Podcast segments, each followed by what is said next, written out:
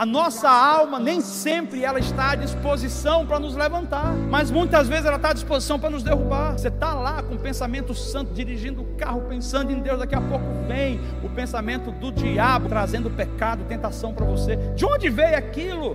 Ah, foi o diabo que lançou, mas o diabo usou o quê?